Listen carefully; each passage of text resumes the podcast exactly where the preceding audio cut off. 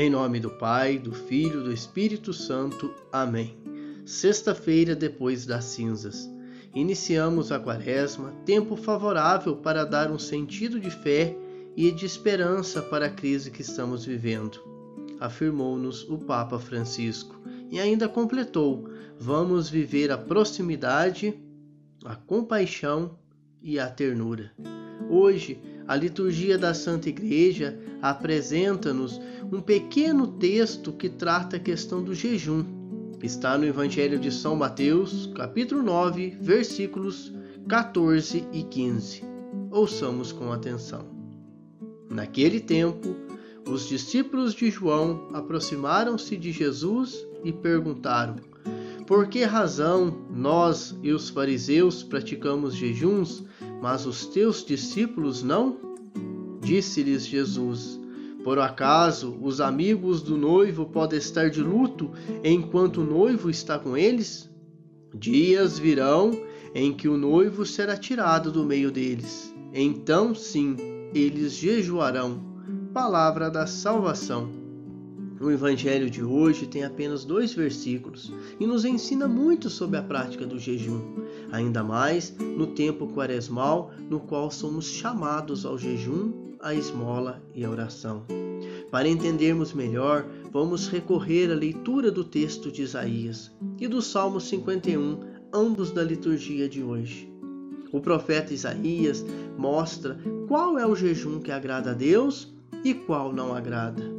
O jejum correto nos dará uma promessa de misericórdia.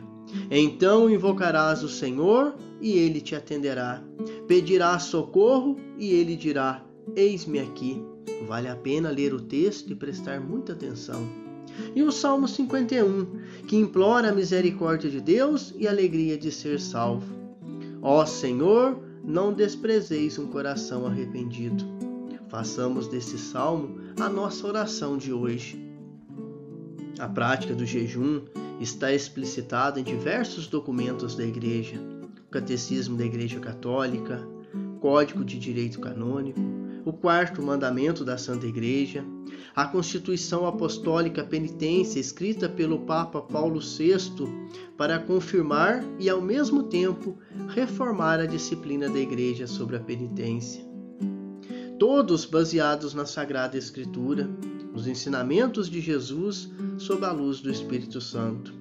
Jejum não é regime nem simplesmente aprovação de alimento, mas oportunidade para estar em comunhão com Jesus e com os irmãos mais necessitados, privados de bens e de dignidade de vida.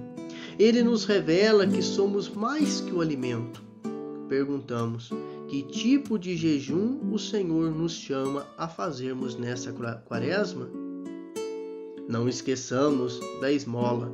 Não é oferecer o que sobra ou algo que não nos serve mais, que é inferior.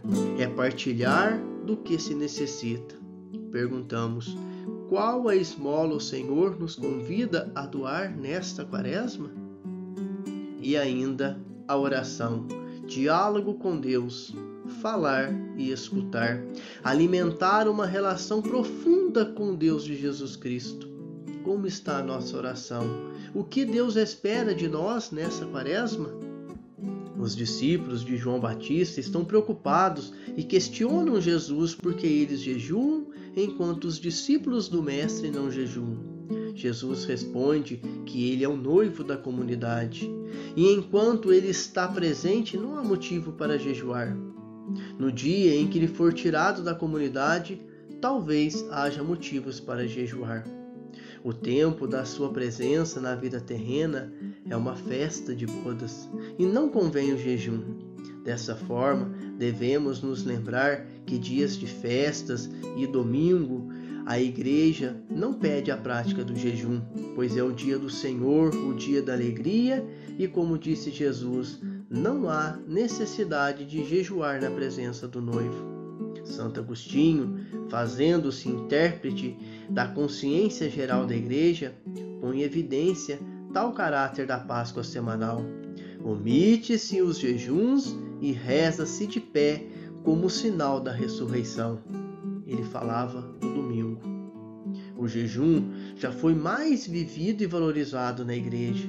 Hoje em dia, os fiéis se dedicam a essa prática com maior zelo apenas na quaresma, mas é exigido em todas as sextas-feiras do ano, quarta-feira de cinza e na sexta-feira santa. Nas sextas-feiras do ano, a CNBB orienta os católicos brasileiros que eles podem substituir a abstinência de carne por uma obra de caridade, um ato de piedade ou trocar carne por outro alimento. Jejum precisa ter o propósito de mudança de vida. Para Jesus, o importante do jejum não é o que fazemos, mas o que Deus faz em nós. Na tradição dos padres do deserto, o jejum é o meio que nos possibilita a criar um vazio interior no qual o espírito possa circular livremente.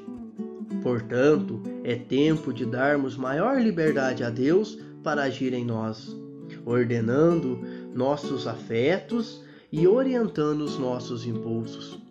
Devemos fazer jejum para despertar outras fomes, a fome de justiça, de partilha e de compaixão.